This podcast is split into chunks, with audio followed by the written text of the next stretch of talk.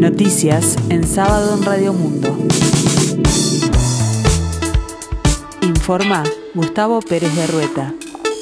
El tiempo se presenta templado aquí en el sur y área metropolitana, cielo algo nuboso, 22 grados la temperatura, 80% el índice de humedad.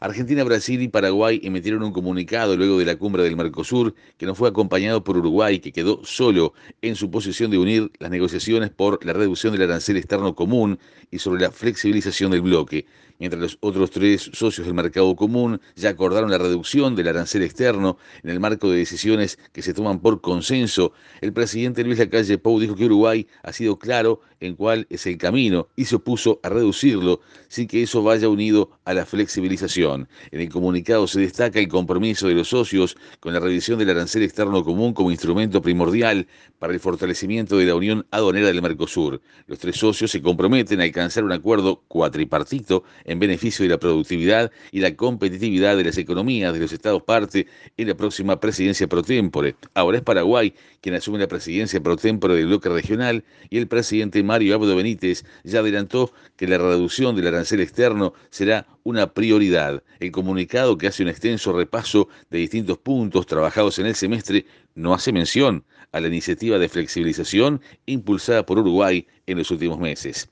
Un preacuerdo fue alcanzado en el transporte interdepartamental, pero se mantiene el anunciado paro general y movilización. En tanto, la semana que viene se realizará una asamblea en la que se analizará la propuesta y la posibilidad de desactivar la medida prevista para el jueves 23 Posiblemente lleguemos a un acuerdo final si los trabajadores lo avalan, afirmó el sindicalista Juan Arellano. En tanto, trabajadores, empresarios y el gobierno mantuvieron este viernes una reunión tripartita en el Ministerio de Trabajo y Seguridad Social. El gobierno decidió eliminar el requisito de un segundo test PCR se pide a las personas que ingresan al país siete días después del test que se solicita para su llegada, según confirmaron fuentes del Ministerio de Salud Pública y el Observador.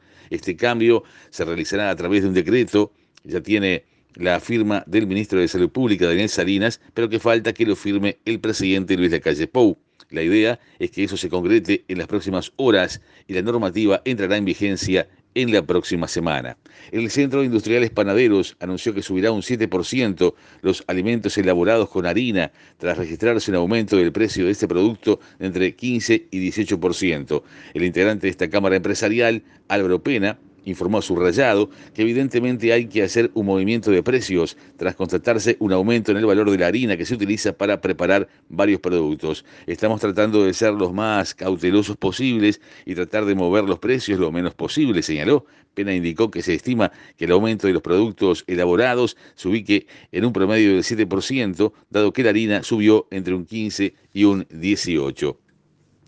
Este verano vuelven los clásicos de verano del fútbol uruguayo, a pesar de que muchos detalles todavía restan confirmar, sí se sabe que habrá un total de tres encuentros. Dos de ellos se jugarían en Montevideo, seguramente en el Estadio Centenario, mientras que el último se jugaría en el campus de Maldonado. Este último sería eh, posible si el Estadio de Punta del Este llega a tiempo, ya que están resembrando el piso. Estos partidos serían parte de un torneo cuadrangular que comienza con un Nacional Peñarol en semifinales y luego definirían contra otros cuadros. Por el momento confirmada la llegada de cinco equipos para jugar esos torneos.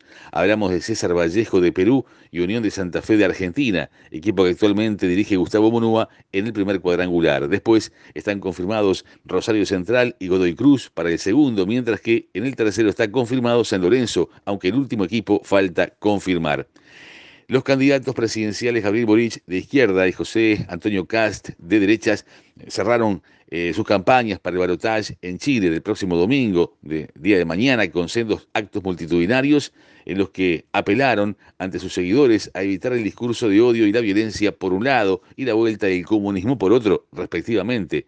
En el Parque Almagro, a pocas cuadras del Palacio Presidencial de la Moneda, Boric enfatizó frente a miles de asistentes al último acto antes de la segunda vuelta que todos los sondeos anticipan con resultado muy estrecho. Somos los herederos de los que han luchado para hacer de Chile un país más justo y digno. También aseguró que Cast solo va a traer inestabilidad, más odio y violencia a Chile. En tanto, José Cast afirmó que el comunismo es el mismo en todo Chile y en todo el mundo. Son los mismos y no nos van a engañar. Con esos discursos de paz y amor no nos van a engañar. Les vamos a enfrentar, les vamos a dar frente, de cara y con la razón, nunca con la violencia, dijo a varios presentes frente a miles de seguidores en un barrio capitalino. El tiempo continúa templado aquí en el sur y área metropolitana, cielo algo nuboso, 22 grados la temperatura, 80% el índice de humedad. Se espera para hoy una máxima de 29 grados. Más noticias en sábado en 60 minutos.